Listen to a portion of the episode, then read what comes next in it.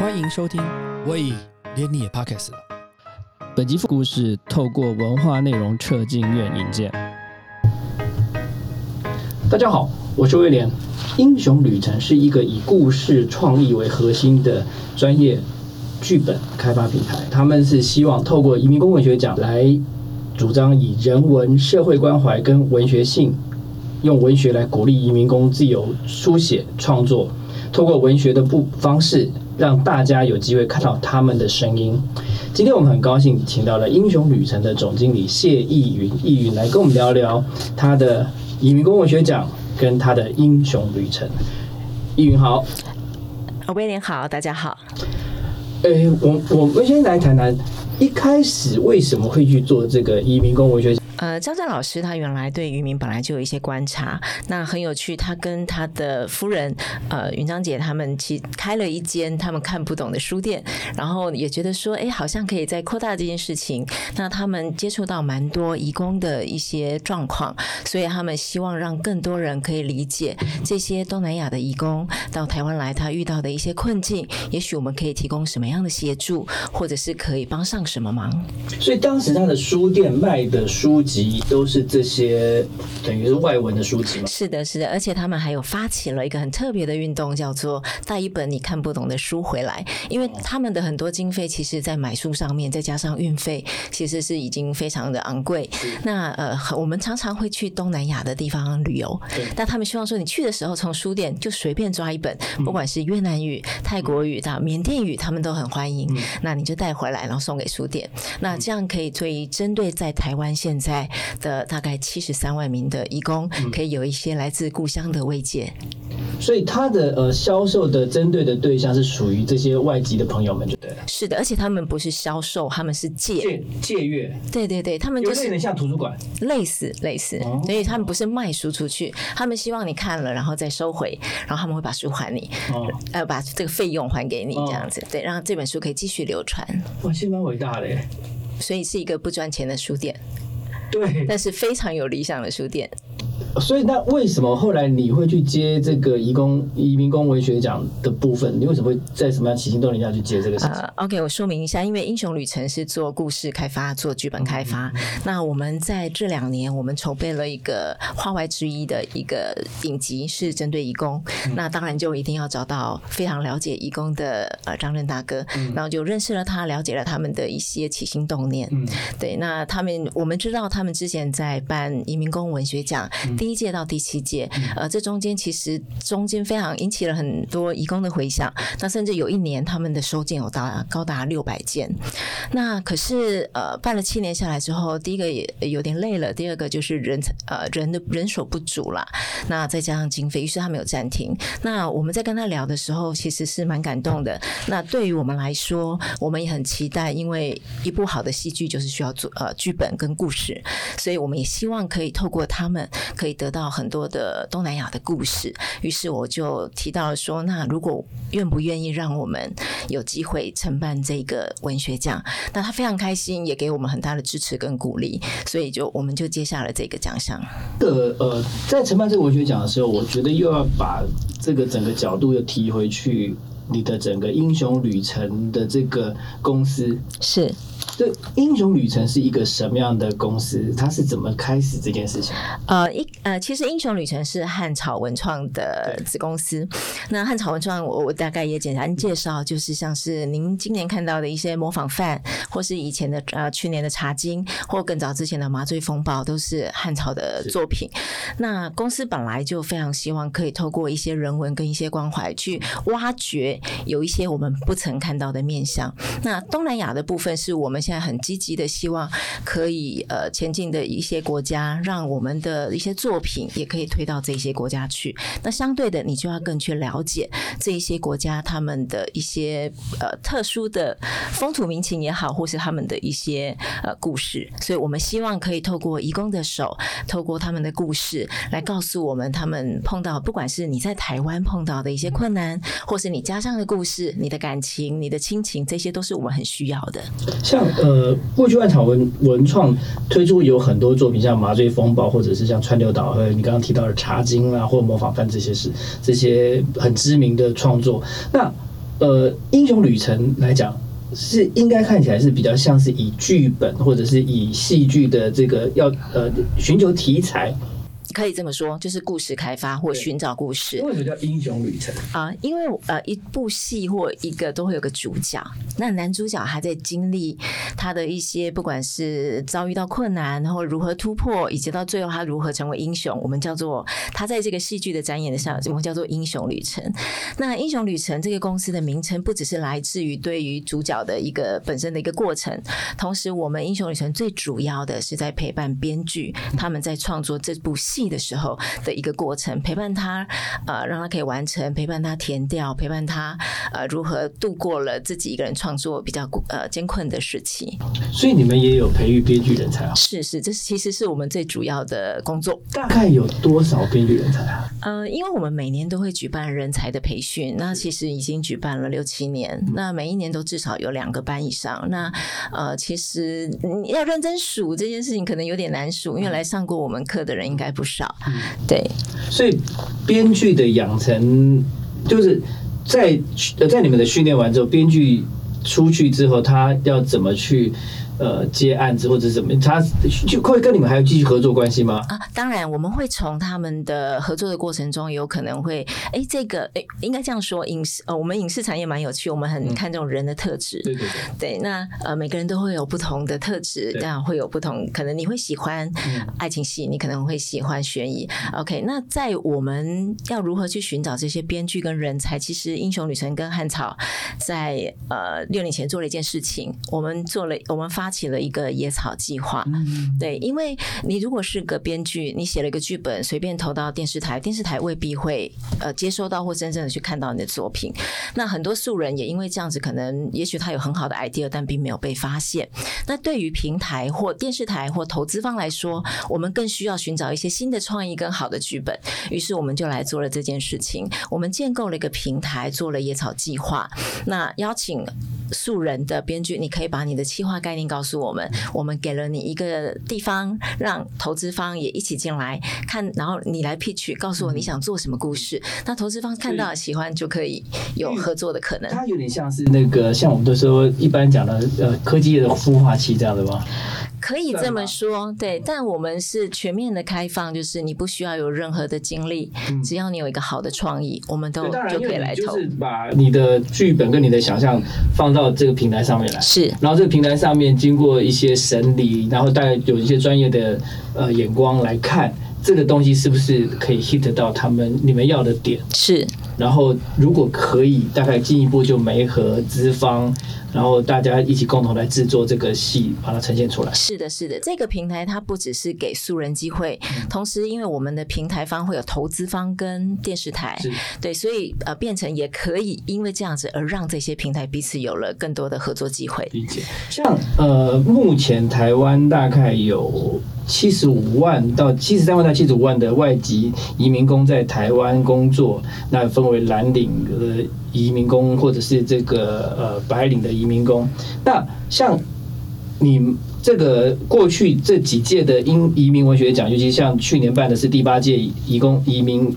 工文学奖，主要征集的对象是针对谁？呃，我们是针对东南亚的跨国的工作者，呃，包含泰国、越南、印尼、缅甸，嗯还有菲律宾。这个是在台湾比较多的，主要是是是。那这些移工朋友他们来到台湾，那发展的或他们碰到的事情，或他们面临的状状况，就是在台湾的故事，嗯所以它也是台湾的一部分。像呃，你们这在比如说像你去年看的这一这一个系列，你有看到什么现象让你们想要去推动这件事情吗？嗯。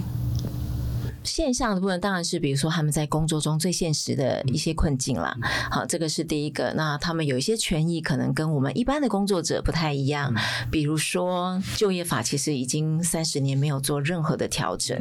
那就业法，你想时间氛围都这么久了，一定会有一些地方是需要做一些更优化的地方。例如说，我们其实我觉得我们为什么要特别做这件事情，有一个很大原因是这一些工作者他们其实帮我们台湾背负了很多。第一个，我们们可能太辛苦的工作，或是没有办法太长做的工作。那这些工作，你要想象，如果在有一天有这七十万的七十五万人突然消失的时候，台湾人会有多焦虑？嗯，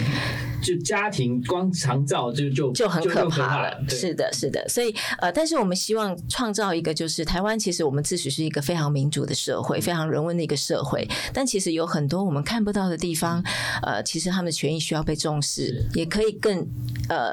呃做得更好，让这些人更愿意留下来。因为他因为他们所适用的居留的工作的方式的工作证是有一些被规范的，是比如说固定居住地点是，然后或者是你对于移动或怎么样都有一些，我记得好像是有一些限制。是的，是的，比如说或者是像我们台湾工作者，我如果不喜欢这工作，我是可以换雇主的，但他们是不能自己更换的，那可能需要透过中介或呃甚至要呃雇主同意之类的，所以这样会显现出劳资双方其实有非常的不对。等的现象，对而且他其实负担蛮大的，因为我之前有访问过一些就是在呃在在在关注移移移民工问题的朋友，他当然他就他就讲过说，比如说在他们在透过这些中介来的时候，在他的居住国，他的他因为他的所在国，他就要被扣一笔费用，八千块美金，然后到台湾来又要被一笔费用，是。然后才能开始工作。是的，是的。所以他大部分工作一前期大概都在偿还这些负债，就这些负债的部分。通常在前一两年，有的甚至要到三年，他是要还这前期的费用。可是他们来台时间其实是有被限制的。对，所以就蛮辛苦的，因为你就是要这样。那另外一方又要养家，所以他们很多我看到的、听说、听到的故事，很多都是生活是比较节俭的。是是，通常也是有经济也非常的比较。呃，特殊的状况啦，才会真的离乡背景，然后这么久到一个，但是又来了之后，又大部分的所得大概都用在这些先还钱了。对对，所以是很辛苦的。是像呃，从我我们这两年的有一些呃。蛮关注的一些呃戏剧，比如说像《八尺门的辩护人》或者是《九枪》，那大概这个故事当然或或多或少都有一些改变，但社会上开始关注这些呃移工的问题。但是我觉得我们讨我们讨论的对移工，大概好像比较像没有同理心在对待他们，就是把它当做就是一个嗯，就是我们没有把它当成是一般的。台湾人或者是一般的欧美的朋友，或者是甚至日本人，我们把他好像当成是那种比较。中低低下的这样低的阶层的这样子，呃，所以这个是我们建立一个平台很重要的目的。我觉得有时候是因为不了解，因为你不了解他，所以你对他会漠视，你对他甚至会害怕。那你在碰到他有困境的时候，你可能会比较冷漠的处理。对，所以呃，在呃，比如说你说八尺门，他们有显示出了一些很大的八尺门这一次的编剧跟导演，同时也是我们上一届的评审，所以他特别可以感受到。因为他自己有查访了很多填料的资料，那我觉得包含威廉刚刚特别提到的，呃，我们特别输出在同理心这件事情上，我觉得光这一点其实有很多人就已经做不到，呃，包含基本的公平，其实都就已经很难，所以光呃，我们在这一点上面其实是真的下了很多的力气。我们希望说你能看见这些人，他们碰到困境，那我们可以给予怎样的协助，这才是我们最主要让他们发生的目的。那您您对您来讲？您是怎么看待这个移民工文学这件事情？呃，我先讲移移民工或是移工这件事，对我来说，他只是一个移居的工作者。那以我一个母亲的角色而言，我也希望未来我的孩子在海外工作的时候，不要遇到这种不公平的待遇。那呃，移工朋友们在台湾，其实他跟我们仿佛是两个世界，但我们明明是在同一个天空下。所以呃，我们很期待他们说出自己的故事，但是却让我们台湾人可以感受到，原来我们在这么多。制度或是在这么多的地方，其实是有很多不完善的，或是甚至是有不公义的。那这样可以促使我们来去让我们的环境，让我们的各项的法律上可以更优化，让让我们自己的人也是会变成是更好的。这是我的期待，就是透过别人的笔、别人的声音，我们来去做一个反照跟回馈以及检讨，去思考在台湾跟对这些移民工或移民新移民朋友，到底我们。做了什么？是然后我们到底给了他们一个什么样的环境？对对而且，说实在，他对我们来讲，他有些是我们真的是不没不会去做的工作。我常常看到一些影片上，比如说在渔船上的工作环境，就非常的不好。是，而且非常包含他的一个生呃生活的条件，以及他长期在海上或者被对待的方式，是的，所以我觉得这个都是可以被凸显，以及让我们可以更加改善的地方。像呃，以现在来讲，在您在推这些活动的时候，你觉得对一般的呃台湾的民众对于移民工文学或者是这样的呃书籍内容上的接受度，现在是大概是什么样子？呃。接受的部分的话，我觉得呃，有些人会好奇。那在我们筹办这个移民工文学奖，我们有特别加入了一个很特别的评审的角色，是青少年评审。那我们邀请了十五到十八岁的青少年评审，对他们来说，他们其实身边可能很多人根本完全没有接触到义工，可是呃，包含我们这次参加，因为我们会平衡呃有呃建国高建国高中的同学，也有正大跟中山女高的同学，他们说他们从来不晓得他们呃很少接触的这一群，他们也是外国人，可是为什么我们只看英英美的文学，却很少看到东南亚的文学翻译作品？那他们看到这些东西一篇一篇的很多的感情，他们觉得其实他跟我们是一样的啊，只是我们是不同的国家的人，不同的文化而已不。同的文化，对，那他们也很高兴有这个机会，他们就更会知道说啊，确实有些人权，有些什么是需要被捍卫，是更需要去了解的。因为我我我自己的观察是，呃，我们好像我们的，比如说我们的一些书店啊、成品啊，或者是记忆国书这些，对于呃欧洲、欧美的翻译的文学、欧美的历史，然后或者是日本的一些翻译的文学，不管是现代的或者是呃传统的文学，是翻译本比较多一点。然后，但是呢，对于中国的部分，我想应该就是因为它已经变成简，把它变成呃繁体字的时候，其实也看不太出来。是，可是我觉得韩文就已经不多了。更不用说东南亚的部分。那我是就很常常在好奇说，好像我们对于日本的呃，比如说日本的影影剧圈啊、演员啊，或者是韩国的演员，现在已经很熟悉了。是但是呢，对于韩国的文学或者是他的作家，就反而是很不熟悉这么近的地方。那不要说是东南亚的这些国家更远，嗯，然后文字连那个脉络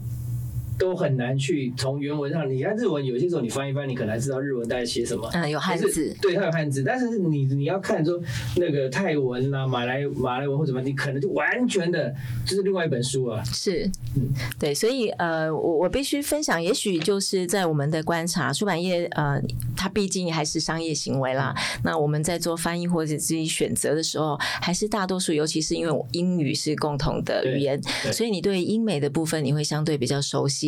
对，那翻译其实来说也会比较多。那在日本是因为我觉得是地缘的关系哈，跟以前我们殖民的关系，当然也有呃，大家会也比较熟悉他们的作品。但在东南亚的部分，的确呃比较少见，嗯比较少见。那再来就是说，我觉得我们可能也还没有真正的很打开我们很国际的视野，我们可能只关注到比较大的的的载体。传统认为，呃，科技文化先进国家。是的，是的，所以我觉得还是有一点受限。那当然，出版社也因为这样子，他们在选择书籍或国家种类的时候，就会有呃会有这样的一个考虑。对可能就是有那商业的考虑嘛。当然，当然，像印度的，我看也很少。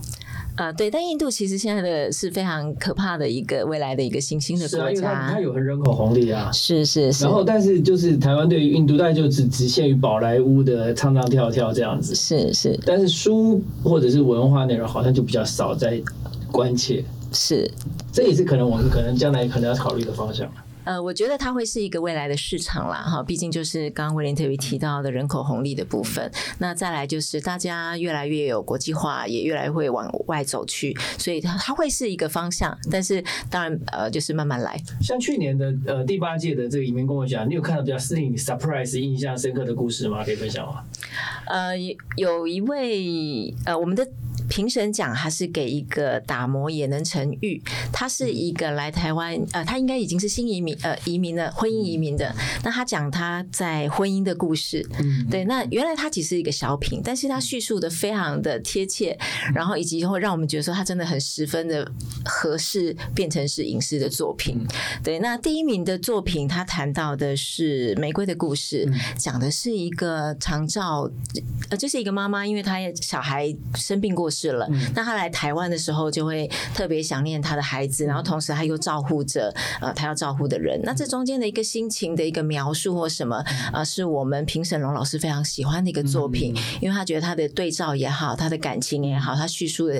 呃非常的深入，那会呃有很强烈的代入感。所以这几个作品其实我都非常欢迎听众可以去我们第八届移民公文学奖的作品集《草》，已经在呃台湾的一些博客来也好，或者是书店都有上市。那我非常推荐大家可以去看一下他们的一个生命的历程，这一篇一篇的生命之书。我觉得像他们创作的篇幅多吗？呃，我们这一次的比赛因为是有限制，因为毕竟翻译费不瞒您说非常的贵，对，所以你要 cover 很多不同的语言。是的，我们这次有五国的语言嘛，嗯，所以我们有限制它的字数，在翻译之后应该在三千字左右，嗯，对，所以我并没有太长的，我们可能就必须很抱歉，因为大家呃就没有办法加入评选这样子。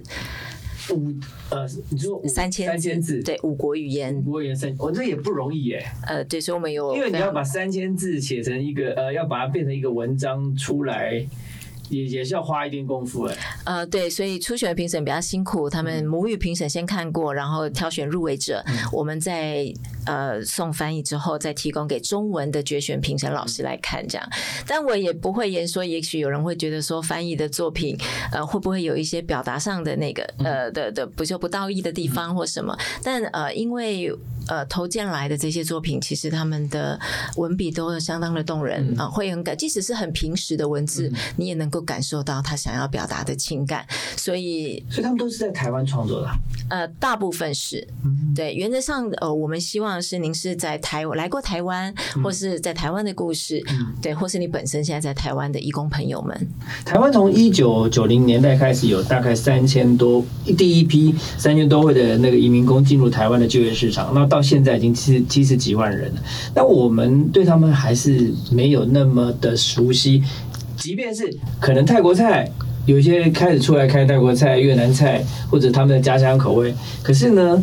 好像这样的语言文化，多数家庭里面好像还是没有办法。家庭里面相处可能还 OK 啦，有的离开的时候还是依依不舍，然后有的有的呃有的有的这些帮帮忙的那个照顾的这些人回去的时候，可能对家庭来讲好像失去了一个亲人，那因为他们家长辈走了之后，他们就得回去了或怎么样。但是好像语言跟文化还是造成我们有许多隔阂，这有办法可以改变吗？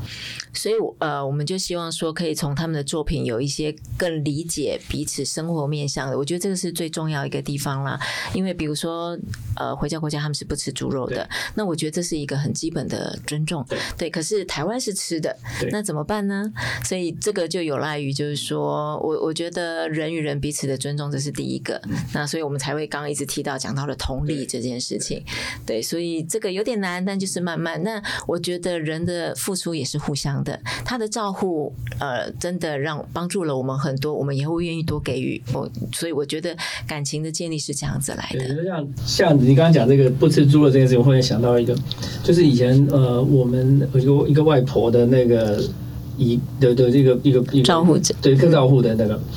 然后呢，他是不吃猪肉的，是可他喜欢吃我们的那个统一呃肉燥燥面面，对，但是我们讲的是猪肉，呃 但是他没有办法，他就他就那个东西，他只吃那个东西。，OK，其他的他都不吃这样子，然后当然也是呃照顾了老奶奶，照顾了很久，然后后来时间到要回去，他也是就是依依不舍这样。那偶呃偶尔像回去的时候，还会传他的呃家里面的饰品嘛，因为他有赚到钱，就回去就可能就盖了，就帮帮对盖了房子啊，然后就家里很快乐，这样就穿那个，大家就觉得还蛮开心的。其实是说实在是要相处起来是不难的、嗯，就就是是不了解啊。对，但就是我觉得可以彼此先不要建立一个呃藩篱，就是说啊，你你你是我，就是阶级的部分可以不要分的那么清楚。嗯他来帮你，我我们也帮他。我觉得光这样子，其实我觉得可以节省掉很多的的问题。像一开始我们有提到说，移民公文学奖是由那个灿烂时光书店张老张震老师发起的。那后来您接过来，中间因为疫情停办了两年，这次重新开始的时候，你的有什么感想？然后有什么收获？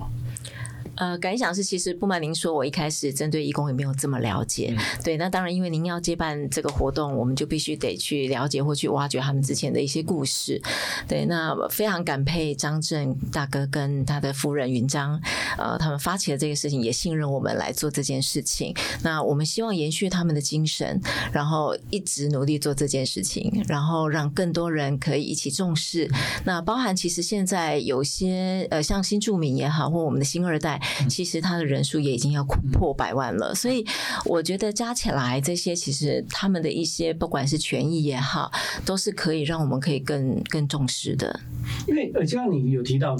呃，移民公文学奖除了工作的这些呃蓝领或者白领之外，其实还有很多是新住民嘛。是的，新二代或是婚姻移民，现在已经超过二十万。那他们的新二代其实是，甚至也有人开玩笑说，也许未来我们有很多的呃重要的工作者就是新二代啊，因为他们的但他就人。不受限于的那那个之前的那个工作法了，他就是就像台湾人哦，，他有身份证了，他有身份证，对，他所以不受就可以做他自己。该做的事，可以做的事情嘛。是的，对，正常受到教育嘛。是是是。像台湾现在，像你们在做这样的呃发想的时候，这些新二代对于可能就是不不管是妈妈或者爸爸那边的呃语言文化有理解吗？嗯，我觉得在台湾，当然因为环境的关系，他当然就是呃学习我们的语言或什么是呃算清楚的，是台。湾的 OK 嘛？是对但是他原来就是比如说妈妈原来的母语语是妈妈可能是越南人，或妈妈是那个呃泰国人或怎么样，他的这个母语对他母亲的那边的另外那边的文化有有理理解吗？呃，我觉得这就是要看妈妈的部分了。有些妈妈她们本身其实是呃高知识分子哦，嗯。她们是大学其实什么。我相信，我看过有很多是非常学历非常漂亮的，是的，是的，所以他们其实会希望说，他毕竟，比如说他是越南人，他还是希望会教一些文字，呃，哦，学习语言也好，是教导他的下一代。所以我们在这个文学奖，新二代是可以来投，但是他必须要母语，哦，不是用中文比例哦。高吗？比例高不高？但是有，嗯但是有最多的还是义工朋友。我觉得当然，义工朋友他们接受到的主要是受到奖金的吸引啦。是是是对，因为首奖是有十万块的奖金。对，那呃，但是我们希望他们不要丢掉自己的母嗯语。我们并没有因为说你变成你有台湾的身份证就不要被我们同化了，不是这样子的我们就是要尊重彼此的文化因。为呃，它毕竟就是义工文学奖嘛，你如果用是用中文去表示来竞赛，就没什么意义。是的，是的，没有错。所以有真正有可以把他的就是另外一方的语言写得非常。可以写成完整的，变成可以来来参加这样募集的，有的，有的还蛮多的。对，只是说呃呃。就是故事上来说，我觉得有时候，因为我们并没有限制，一定要是你本人的故事，嗯你可以写朋友的，甚至也有杜撰小说，那都可以的。好，那呃，就是一个创作，就是一个创作，对，所以纯粹是看这故事的内容或者结构吸不吸引人。是的，是的，就是故事的这个企划，这个你想要表达的重点这个部分，嗯对，有没有打动到评审？像呃，不你刚刚有提到野草这件事情，像过去两届的野草计划已经征集了将近一千零五十九件的原创故事，也号召了一些影艺、影艺、影视同业。共同来推出一些优秀的作品，包含像呃关于我和变我和鬼变成家人的那件事情，这去年金马奖很红的，然后还有童话世界啦这些，还有甚至像那个苏之杰的晚餐也被列入开发项目。那这些以对于这次的野草计划，我们接下来要怎么来关注它呢？呃，野草计划其实就是一个，我们希望建立到一个平台，就是让更多人有机会，也希望可以让很多素人能够被平台或投资方看见。那当然，我们希望说影视产业可以有更多的创意跟火花。那呃，我们在今年其实也会举办第四届，对第四届的野草计划。我们欢迎呃，你手边有很不错的企划 idea 或者是有想法，都可以来投野草计划的一个征件。那预计会在四月有一个征件的一个发布会。那把作品寄过来，然后我们这边就会开始邀请平台评审来去看您的作品，甚至最后让你有可以说自己作品的机会。然后这中间呢，就直接会有投资方，会有电视台，那让你的作品直接被这些人看见。所以呃，每年像去年的投件也是接近四百件，上一届啦，第三届的时候也是有将近四百件的作品。对，像呃一直在谈气化这件事情，是。所以这个气化构成要件要有哪些东西啊？呃，其实我们的要求很简单，五百字左右的一个，五百字就可以了。对，气化概念，比如说我们增建的会有电影跟影集跟节目，因为现在有很多实境秀很夯嘛。对，那这个东西其实它并不需要，为我因为我们是不是找不一定就是你是线上，当然是线上的编剧，你也可以来投件的。但对于更多的呃不想加入，但也有很好的企划，但他还不知道怎么做的时候，我们更希望是发掘这些人的创意。对，所以呃素人的部分，你就是可以直接投五百个字，叙述一下你想要表达什么样的故事。对，那这个故事比如说你我要表达一个呃义工家庭的故事，我需要把配偶角色。组成结构，大概把它写出来写出来到底有哪些成分、哪些人在发生了什么事情。就是你要有一个故事的大纲啊，你就要告诉我说啊，这是一个印尼移工跟呃台湾的呃追求台湾男朋友或什么什么的，你总要有一个写出一个，所以五百字而已，不用很多，比比我们一般的作文还要短嗯，对，五百字我不跟你说短了，可是问题是不容易，啊，不容易。超级不容易。你要把那东西写出来哦，很难呐。对，但角色设定基本上要有嘛。对，其实但你设定几个角色，大概就超过一百个。是的，是的，对，所以我觉得这个是有有一点困难度，所以呃，四月份是呃野草计划会在四月份推出来。是对，那像呃第九届的移民公文学奖呢，大概是呃，原来应该是五月。五月份。哇，那你也蛮忙的。呃，对，我们专门在做这个人才培育以及发掘故事的部分。像呃你自己本来是做杂志嘛，是，然后现在现在你现在做这件事情算是出版业吗？像是出版吗？还是比较像是影视？呃我我其实是在影视产业，那只是对说，因为以前的出版工作可以让我有一些经验，可以就是可以引用啦。对，那呃，嗯有什么不一样吗？有什么不一样？不太一样。出版业就因为我当这是要不不一，这一定非常大不一样啦。对但问题是说，比如说你做做那个杂志的，跟做这些呃看剧本、选剧本啊，然后文学奖啊这些，然后还要筹备，是有有什么有什么不同的地方？有呃，出版业比较真的 focus 在 business 上面，就是说嗯。我们希望增加销量，我们希望把这个书推出去这样。但我觉得在英雄旅程有一个很大的让我觉得很想做的事情是，呃，我们在培育人才，嗯然后我们在挖掘故事这件事情对我来说是一个很特别的，因为我可以，我们可以真的是帮一些本来说不出话的人，或是本来你不知道的事情，借由影视作品让更多人关注这个议题，让更多人发现，包含我们之前呃也合作过的《火神的眼泪》嗯那其实有很多人不理解消防队为什么不喷火，为什么这个时候啊为什么不救火？对，为什么不喷水？对。因为其实它有可能会引起会更更大的爆对对对对，所以但是这一些如果透过戏剧，反而可以做了一些很基本的教因学为你们的你们的戏我都有看。啊，真的谢谢，对对对，所以我们其实也开启了一些职人剧，就是说包含麻醉风暴是讲医生嘛。医，生那医生的过劳、医护人员这个，其实我们也可以凸显，那这个议题也可以至少让医病双方是可以啊，我理解你们的辛苦，以及你们在做的一些方式是对病人的一些好的处理，对我觉得这个就会减少很多社会上的一些问题。就是互相同理跟了解了。是的，更多更多互相的沟通嘛。像呃，所以你明年的计划除了野草跟这个移民工文学是。还有还有什么是吗？啊，还有我们的本业，我们会做呃人才培训，影视的人才培训，包含我们以往最常做的就是编剧，那我们会开编剧班，那当然也有可能会有不同的面向，比如说监制，或是导演，或者是呃一些影视产业的一些呃预测。有培训导演哦。呃，我们就会应该像像这一次的野草计划，其实本身也会有导演的加入啊。对，因为导演他必须看得懂剧本吧。是啊，是啊，是啊，是啊。所以，所以对这些都是影视产业来说，他可能你进来，也许我可能是编剧，但我编剧也可能同时是导演。嗯，对，所以我们是可以一起去做去看他。那当然，你针对导演会有导演的课程，针对编剧会有编剧的课程，它是不一样的。对，在课程的仔细的课程上，还是会做一些调整。那玉云很好奇一件事情是，比如像你你你的 business model 到底是什么？呃，其实我们是在故事前期开发，在剧本的部分嘛，对，所以呃，我们需要找到故事，以及把这个剧本写出来之后，我们才可以授权把这个版权卖给制作公司或平台。对，那可是比如说像呃，你的母公司本来就是一个很强大的汉草本来就是一个很强大的一个影视集团那他给的 support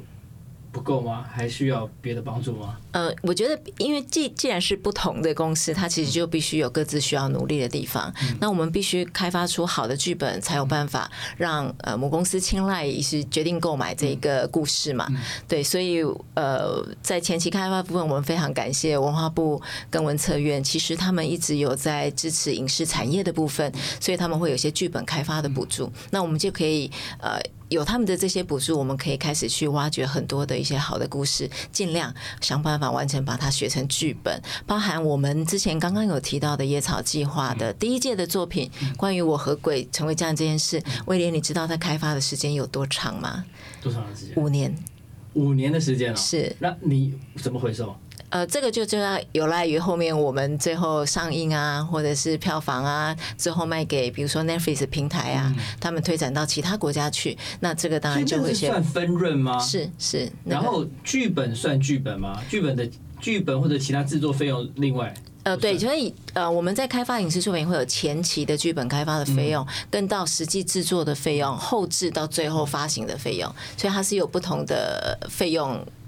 像国内的国内的企业对于投资这种影视作品的意愿高啊？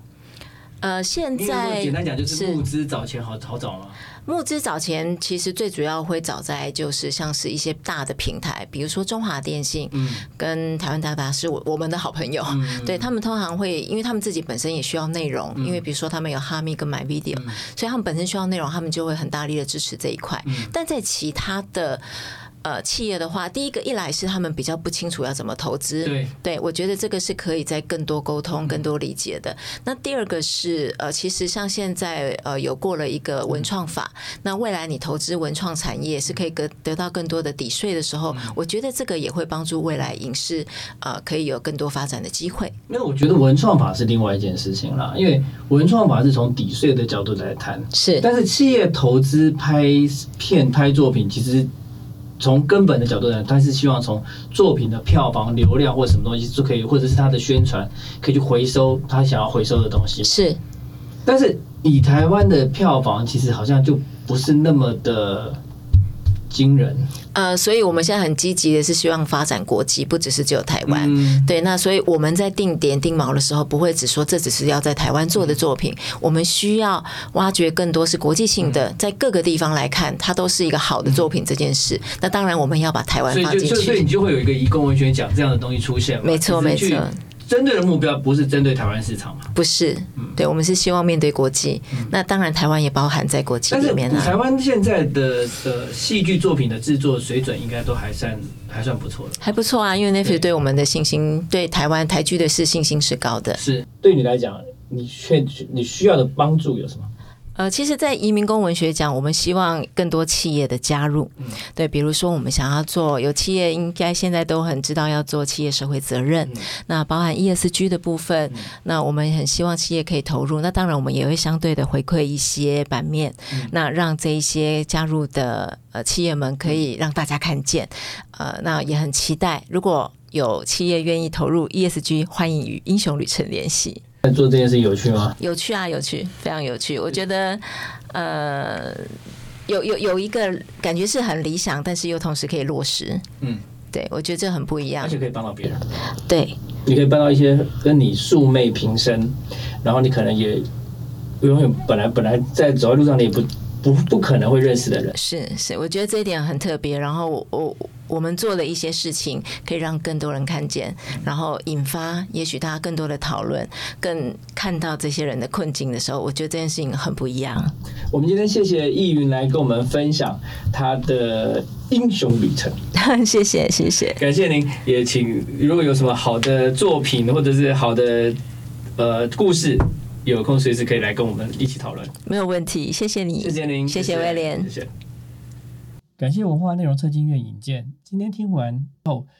希望观众对于文化内容有更深刻的了解。如果想要一起打造支持文化内容发展的环境，就需要重视永续发展的合作。对于这些内容有兴趣的听众，欢迎与文化内容策进院 ESG for Culture 联系。感谢你收听，喂，连你也 Pockets 了。如果你喜欢我们的节目的话，请记得帮我们按赞、订阅、加分享，也欢迎留言告诉我们或者是想听的主题哦。谢谢你。